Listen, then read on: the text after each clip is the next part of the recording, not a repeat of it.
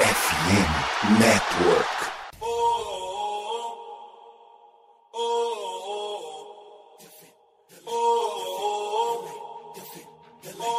Cleveland, get on your feet and make some noise for your Cleveland Cavaliers!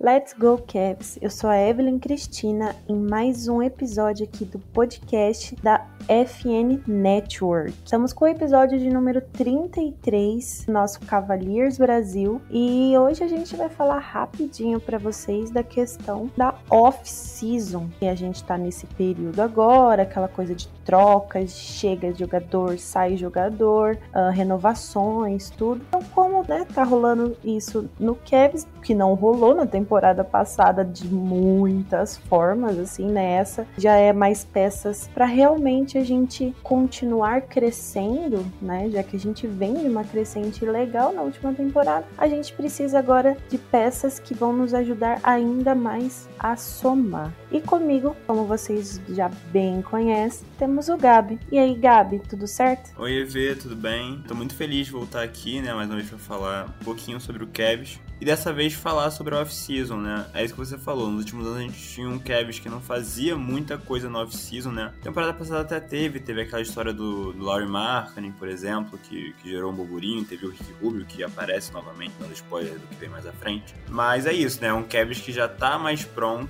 e que, como você falou, busca peças específicas para tentar montar um time para fazer uma run de playoff, muito provavelmente, que é o nosso objetivo, né, Evie? É isso aí. Então, bora lá que apesar de ser um assunto mais rapidinho, tem sempre assunto de bastante qualidade.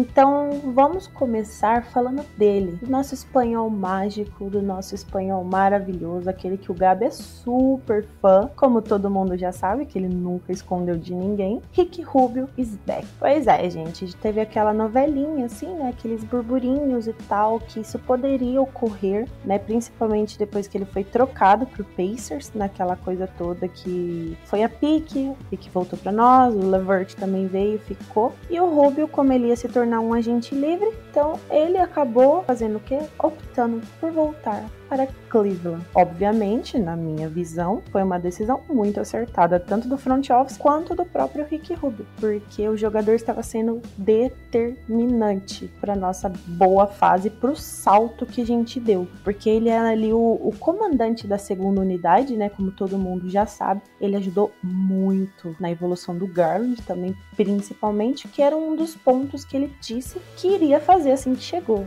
e ele provou e ele fez. Teve a infelicidade daquela aquela lesão que tirou ele da temporada inteira. E aí, com isso, podemos dizer que ajudou na troca onde veio o Levert. E aí, no final das contas, ele acabou voltando. Ele voltou assinando um, um contrato de três anos com um salário ali em torno de 18 milhões no total. Eu, particularmente, não achei um valor caro, principalmente se ele continuar entregando em quadra o que ele já vinha entregando antes. Então, se continuar desse jeito, nessa crescente, nessa evolução, né, nessa ajuda dele né, evolução do nosso time, que é bem jovem, creio eu que foi um negócio muito, muito, muito bom. Porque o Gabi pode até me corrigir se eu estiver errada. Na outra temporada, né, na passada que ele chegou, o salário dele era muito mais alto do que tá agora. Então, realmente, eu acho que o custo benefício, acho que a gente pode dizer assim, se ele realmente voltar bem da lesão, porque a gente sabe, o Rick não é mais aquele, né, novinho e tal, então corre, obviamente, o risco dele voltar um pouco abaixo, né, dessa lesão, mas vamos torcer de dedinhos cruzados para que isso não aconteça. Mas Gabi, agora é contigo,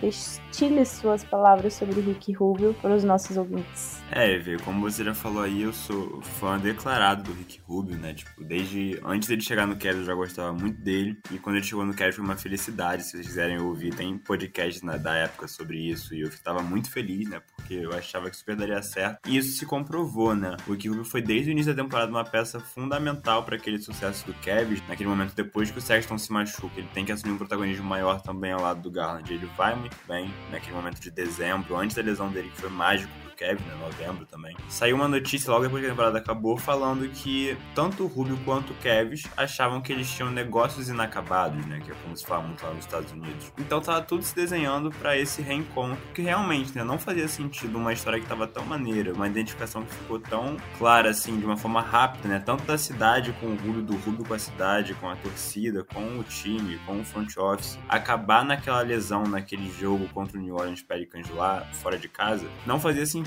né, ver, tipo, assim, sabe, não parecia certo e realmente não tava certo. Então, acho que essa era a adição óbvia que o Kevin tinha que fazer. Foi lá, fez, concordo com você, não acho que é um salário muito alto, né, realmente, você tá certo, o salário dele era muito mais alto, acho que era por volta de 17 milhões ao ano, só que era o último ano de contrato, né, o Kevin pegou ele com um contrato expirante, e ele vem com um salário em média de 6 milhões por temporada, basicamente, né. Então, assim, é um Rick mais velho, como você falou, e tem a questão também dele voltar de uma lesão muito grave, né? Não foi tendão de Aquiles, mas foi uma lesão muito grave. Tanto que a gente não vai ter o Rubio muito provavelmente no início da temporada, né? Ele deve voltar por volta de dezembro ou janeiro, mas ali no iníciozinho, novembro, os 20 primeiros jogos talvez o Rubio não vai jogar. Tem essa dúvida, né? Sempre uma, uma lesão às vezes prejudica muito a carreira do jogador, mas eu confio muito que o Rubio vai conseguir se recuperar, né? Ele estava em tratamento aí desde a lesão, desde o momento da lesão dele lá no início de janeiro, então acho que vai voltar bem. E mesmo se ele não voltar 100%, a gente tá também já com um time com mais peças, né?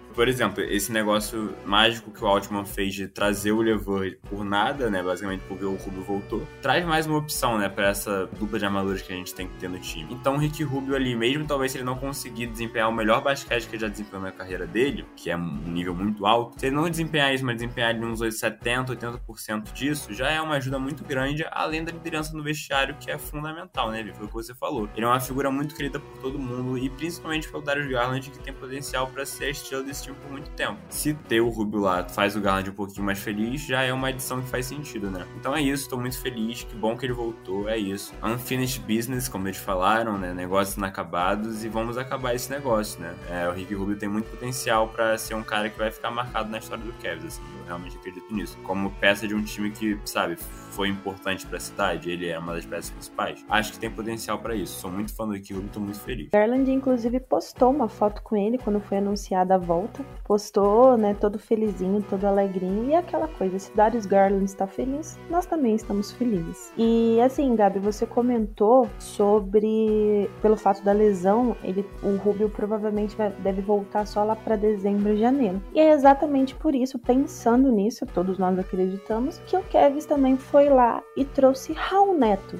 mais um BR pro time de Cleveland Cavaliers. Raulzinho chegou no Cavs também com um contrato mínimo de veterano, que é ali em torno de, de milhões, mas eu também achei uma, uma adição muito válida o Raulzinho vai ser basicamente o que o Rondo deveria ter sido, creio eu. Aquele outro ponto de suporte para os nossos armadores. Principalmente nesse período em que o Rubio não vai estar. Então, vendo num todo assim, eu vejo com bons olhos a adição do Raulzinho também. Não que ele seja aquele, nosso jogador espetacular, vai mudar o patamar da, da nossa franquia. Não acredito. Torço para que sim, óbvio, mas eu não acredito. Só que eu acho que ele tem muito a acrescentar no time, sim. Principalmente em questão questões também de, de liderança, por questão dele ser um veterano. Não é tão velho, essa coisa toda, assim, mas ele já tem uma rodagem, uma bagagem da liga. Então eu acho que ele pode nos ajudar bastante nesse quesito também. Durante o período em que, que o Rondo chegou, ele mais ficou machucado do que propriamente jogou, né?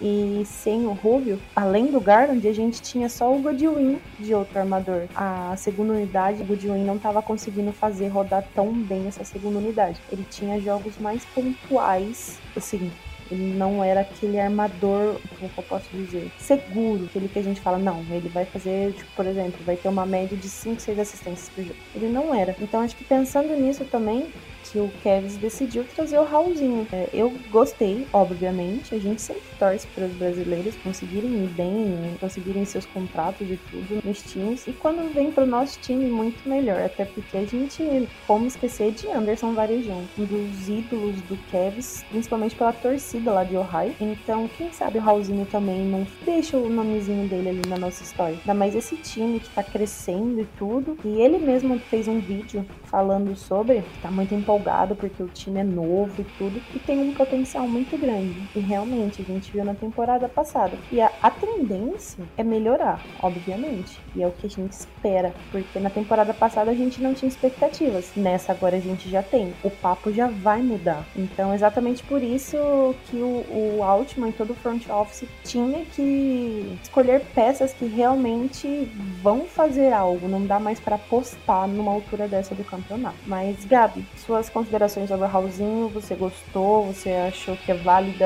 É uma aposta ou já é tipo uma realidade mesmo? Então, sobre o Raulzinho, é, primeiro vou começar pelo que você terminou falando sobre os brasileiros no Cavs, né? E isso, isso eu achei muito. Eu não parei de fazer essa pesquisa, mas não deve ter muitos times na NBA que tiveram dois jogadores brasileiros na história, né? Não é, não é uma constante a gente ter vários brasileiros jogando. Eu consigo pensar agora de cabeça no Golden State, que teve o, tanto o Leandrinho como o Varejão por um pedacinho de tempo. E se não me engano, o Wizards também, né? Porque o, o Raulzinho jogou lá e acho que o Nenê jogou lá também. Eu acho, não tenho certeza. E pensei rápido em três times só, né? Então é, é muito maneiro a gente, como brasileiro, ver o nosso time tendo um cara que foi ídolo, né? Assim, é ídolo na cidade, é querido por todo mundo como Varejão. E a chegada de um outro brasileiro que tá lá porque ele é aprovado na NBA, né? Eu acho que é importante a gente ressaltar isso. O Raulzinho é um cara que não é um grande destaque e tal, mas é um cara sólido. A gente teve na temporada passada, ele jogando pelo Washington Wizards, uma temporada muito sólida, né? No sentido de, tipo assim, o John Wall saiu de lá, ficou essa coisa da armação, quem vai fazer a dupla com o Bradley Bill. Muitas vezes o cara era o Raulzinho, né? Um cara que é aprovado, sabe? É isso que você falou, não é uma aposta. O Kevin traz ele, acho eu, como você também já falou,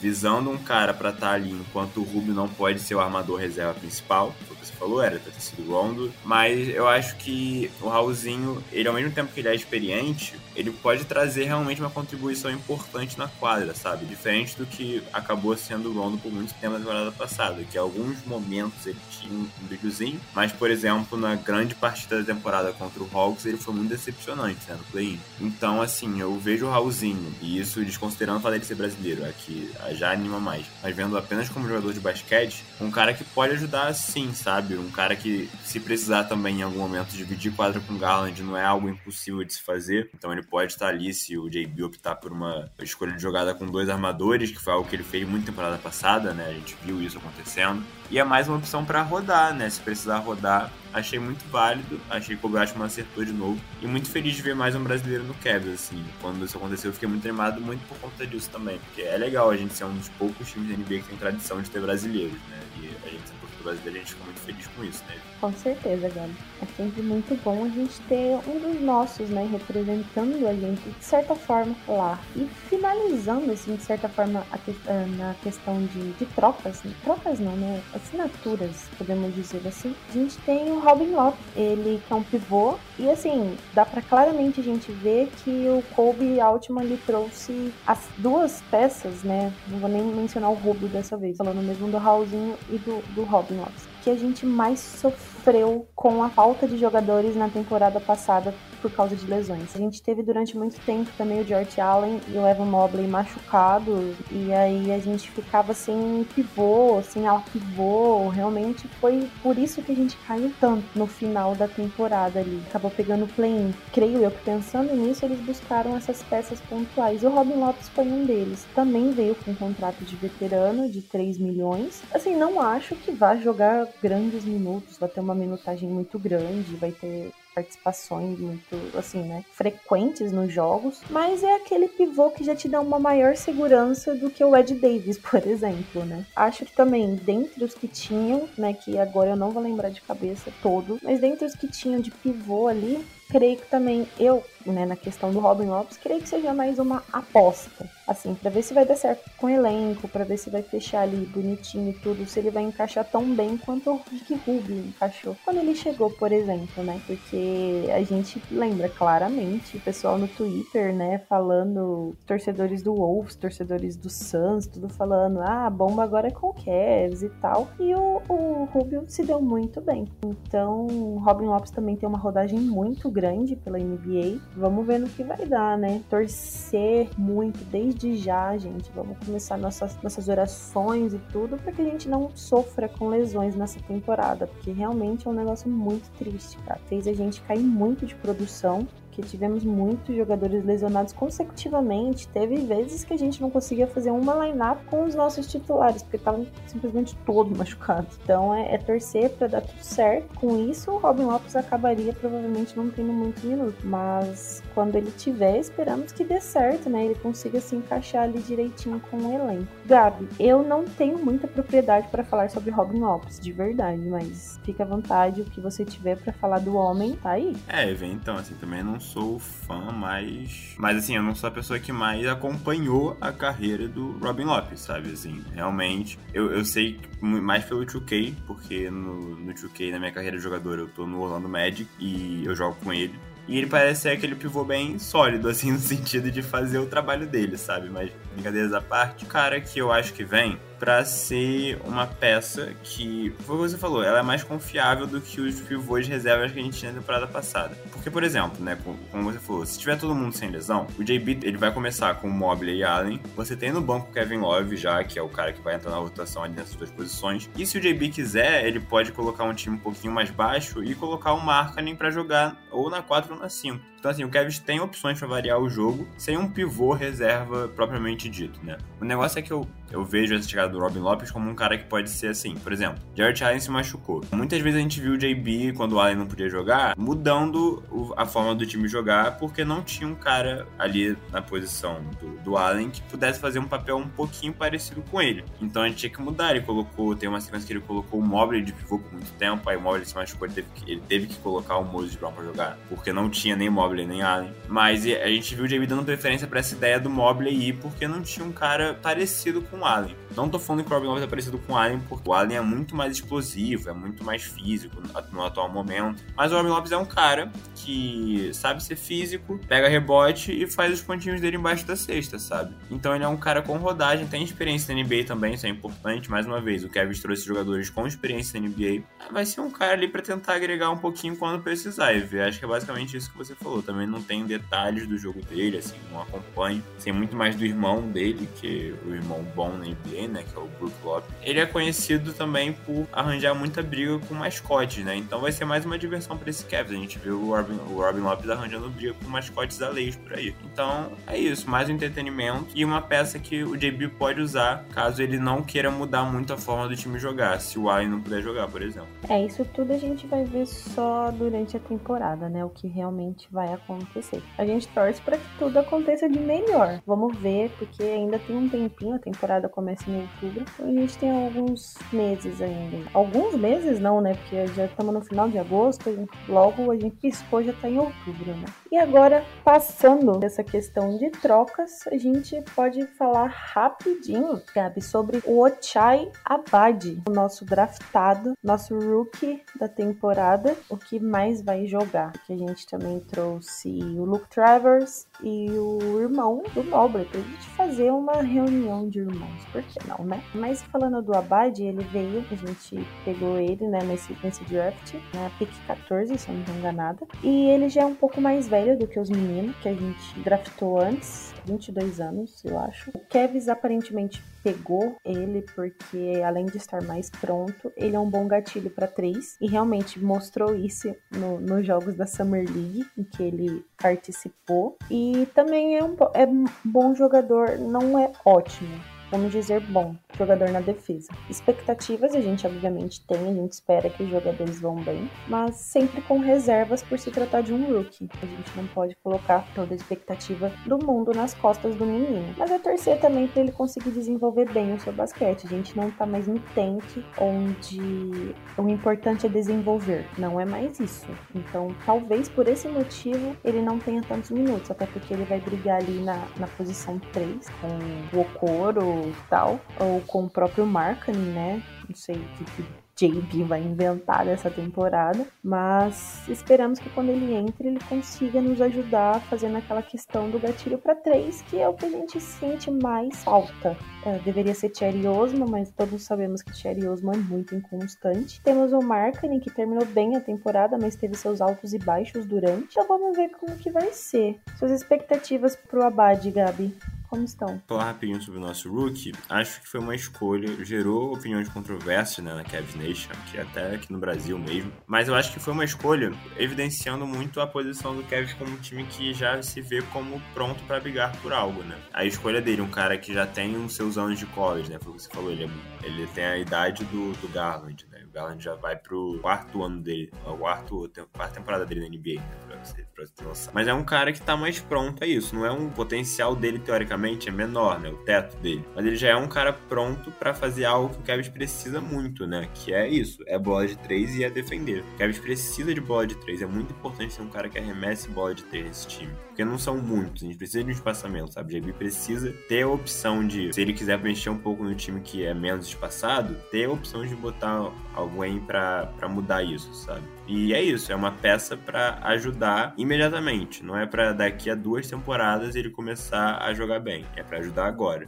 E eu tenho, assim, tenho a expectativa de que ele vai conseguir fazer isso, sabe? Se ele conseguir fazer o que ele fez muito bem no college por vários anos, ele já vai ser uma peça muito importante. Então fiquei animado, gostei da escolha, vi uns vídeos depois e na Summer League ele mostrou pra gente que ele gosta de arremessar, ele arremessa mesmo e não tem medo disso, isso é muito importante. Então, tô animado, acho que ele vai ser um cara que não vai ser titular de cara, mas vai brigar, talvez, sabe? Se, se dependendo do encaixe, se ele começar bem a temporada, mesmo vindo do banco, ele pode ser muito importante. Então, gostei da escolha, acho que o Kobe mandou bem mais uma vez. É isso, criando o nosso elenco basicamente nos drafts. Agora, meio que já indo pro final desse episódio mais curtinho aqui, né, do que a gente tá acostumado, mas vamos falar de um assunto que, mais uma vez, vem dando dor de cabeça para os torcedores do Kev, que é a questão da extensão do Colin Sex. Ainda não tem nada resolvido. Pode ser que dure o começo da temporada, as notícias que estão saindo dizem isso. Para quem não sabe, o Kevs e o Garland eles chegaram a um acordo de extensão do contrato dele de rookie, né?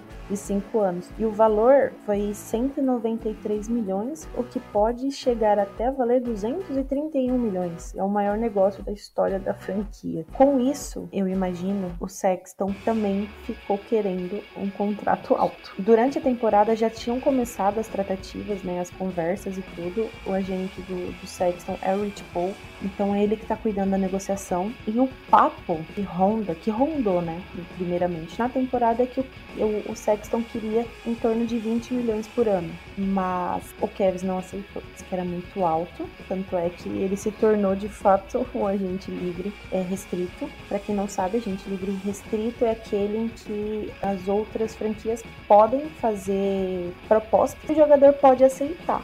Porém, a franquia em que ele está no momento, ela pode igualar ou cobrir essa proposta e com isso o jogador acaba continuando no time. Então, o Sexton se tornou esse agente livre restrito e a franquia, ao que os insiders, né, falaram, fez isso para poder testar o, o, valor de mercado do Sexton, para acabar não pagando algo que eles julgam acima do que ele mereça. Enfim, isso rolou durante toda a temporada. Chegou na off-season, nada de contrato, nada de chegar em algum acordo. E aí rolou a qualifying offer, que faz com que o jogador acabe ficando no time, né, Gabi? Você me corrija se eu estiver errada. Mas com isso, se não chegar a um acordo ou se outra franquia não levá-lo, ele acaba ficando no time por esse, uh, uh, esse valor, né? Que, se não me engano, são 8 milhões. E aí, na próxima temporada, ele acaba se tornando um agente livre irrestrito. Ou seja, ele pode sair por qualquer valor, qualquer proposta que chegar, mesmo que o time queira igualar ou cobrir, ele não tem mais a obrigação de ficar. A última notícia que saiu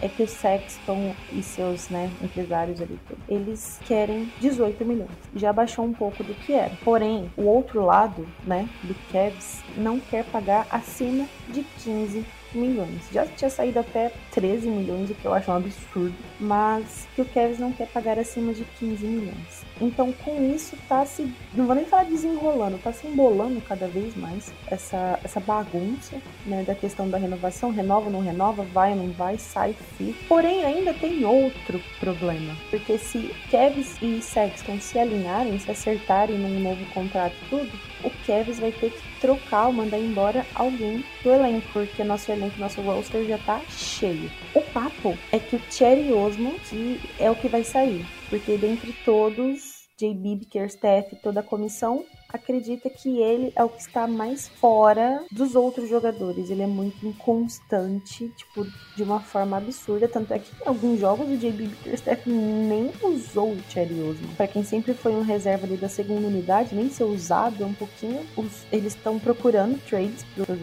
Cherry Osman, mas até agora nada rolou um papo que o Utah Jazz estaria possivelmente interessado, mas também não passou disso até o momento. Então a gente não sabe o que vai acontecer. Pode ser que se desenrole até o começo da temporada. Não sei o Gabi, mas eu acho que se apareceram, obviamente, interessados, né? Entre aspas, assim, porque não passou disso, não passou de rumores. Mas eu acho que se não chegou proposta nem nada até o momento pro Sexton, eu não acredito que vai chegar. Então, talvez se não der certo o acordo, se não chegarem a um valor X que bom para ambos, eu acredito que o Sexton possa jogar, mas pela quality offer e depois ele acabe saindo. Não gostaria que isso acontecesse, claro, porque o Sexton foi a primeira peça dessa nossa reconstrução. Ele pegou aquele time todo zoado pós-LeBron e não vai poder colher os louros agora. É um pouquinho complicado. Mas Gabi, o que você acha? Você acha que eles podem chegar num valor ali ideal para ambos, tanto franquia quanto jogador? Ou você acha também que pode correr o risco da gente perder o sexo? Concordo muito com o que você falou agora no final, de que,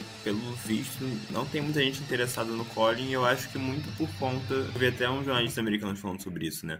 Do azar que ele deu no sentido de essa ser uma free agency meio ruim, no sentido de não terem muitos times que podem oferecer algo bom em dinheiro, né? E o fato da lesão dele também, né? A gente tava falando do Rubio. O Sexton é outro cara que, assim, sofreu uma lesão grave, né? Ele perdeu, foi, ele perdeu a temporada inteira, mas não é como se ele tivesse machucado ali em fevereiro ou em março. Ele se machucou em, lá no início de novembro, né? Então ele perdeu realmente muito tempo, tá muito tempo sem jogar. A gente vê uns vídeos dele agora, parece que ele tá super bem, mas sempre vai ficar essa dúvida, né? Tanto pro, pro Cavs quanto para outros times oferecerem um, contrato longo para ele agora, né? Tanto que eu também acho que vai se desenhando muito essa ideia da qualifying offer, que é isso mesmo que você falou, porque talvez essa temporada seja para ele se mostrar, né? Para ele mostrar tanto pro Kevin quanto pro resto da NBA como ele tá bem. E eu torço para isso, porque é isso, a gente tem um carinho muito grande pelo Sexton, gente é muito fã dele por isso, né? A gente, tá com, a gente tá junto com ele. A gente sente que é ele que tá ali com a gente desde que o LeBron saiu, né? Desde o início. A torcida do Kevin que não abandonou o time vê o Sexton como um cara que tá ali com a gente desde, desde esse início, desse momento, né?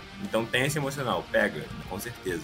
Então eu torço muito para que gente consiga se mostrar, porque realmente ele deu muito azar. Eu tento entender o lado do Kevin de não oferecer muito dinheiro, né? Por conta disso, por conta desse medo. Mas eu também tenho o lado do Sexton de pedir mais, né? Eu ia trazer um ponto TV que tinha teoria da conspiração. Houve teorias de que o Kevin não estava oferecendo dinheiro pro Sexton, porque o LeBron James talvez pudesse estar livre no mercado pra temporada que vem e o Kevin não queria se comprometer, né? Rolou isso durante um tempinho, mas essa teoria já caiu por terra a partir do momento que o LeBron James já renovou com os Angeles Lakers, né? Então, temporada que vem o LeBron vai estar com o Lakers ainda. Então, isso não é mais uma desculpa pra gente usar pro porque o Kevin não tá oferecendo esse salário pro Sexton. Eu ainda acho que tem chance do Kevin achar um acordo com ele, muito por conta do fato do Kobe Osman ser um fã muito grande do Sexton declaradamente, né? Ele sempre fala isso. E é como, como é ele que dá a palavra final, às vezes, nos negócios, né? Eu imagino que o Kobe Osman tá se esforçando para encontrar um acordo com o Sexton ficar. E a gente torce muito para isso, por conta desse emocional, mas também pensando friamente por conta do time, né? Porque é isso, o Sexton é um cara que já te entregou uma temporada de 24 pontos por jogo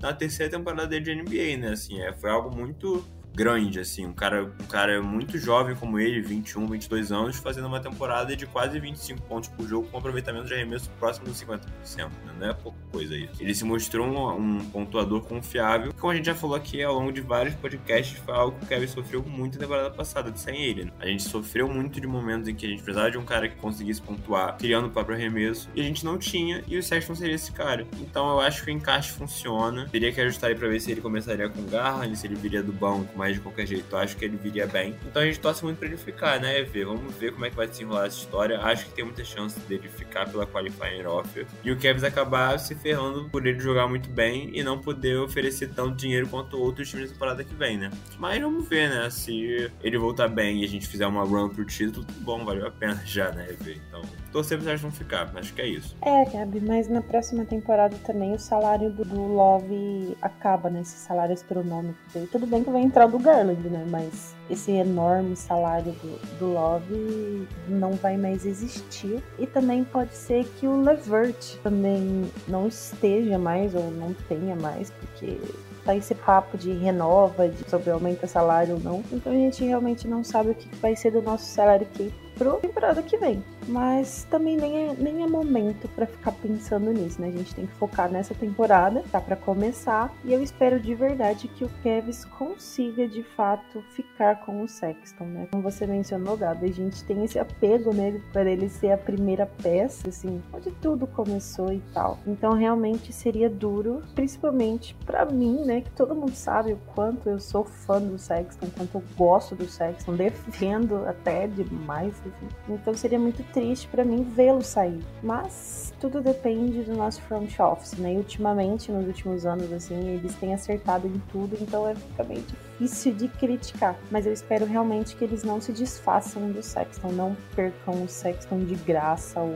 por bobeira. Porque ele pode entregar muito pra gente em quadra, e nessa questão que você também mencionou, Gabi, do scorer, né? Que a gente sofreu muito na última temporada porque em vários momentos do jogo a gente não tinha. E ele pode ser esse jogador, porque nas últimas temporadas ele teve média de 26, 23, 25 pontos por jogo. É um jogador com uma média de pontos que pode fazer uma diferença sim. Então vamos torcer, né? Nos resta torcer, tanto para quem quer que o Sexton fique, quanto para quem quer que o Sexton vá embora, né? E faça uma troca ou algo. Só nos resta torcer pelo bem do Cavs, porque acima de qualquer jogador a gente torce para a franquia, né? Não morremos sem LeBron, continuamos vivos, provando agora mais do que nunca que a vida é sem, mas isso, vida que segue. E chegamos ao final do nosso episódio número 33 do podcast da Cavaliers Brasil. Sempre muito bom ter você aqui, Gabi. Muito bom falar de basquete e de Kevs com você. Então, deixa aí o seu tchauzinho pro pessoal. Ah, Evie, muito obrigado. Eu curto muito fazer isso aqui com você. É, assim, é uma experiência muito incrível. Tem sido e vai continuar sendo, então tô muito feliz. Obrigado. E agradecer a todo mundo que ouviu a gente mais uma vez nessa audiência que continua incrível. A gente gosta de fazer isso, faz isso pra vocês. Então espero que vocês tenham gostado e obrigado de novo, Evie. É isso, Gabi. Bom dia, boa tarde, boa noite, boa madrugada para todo mundo e, e The Fight.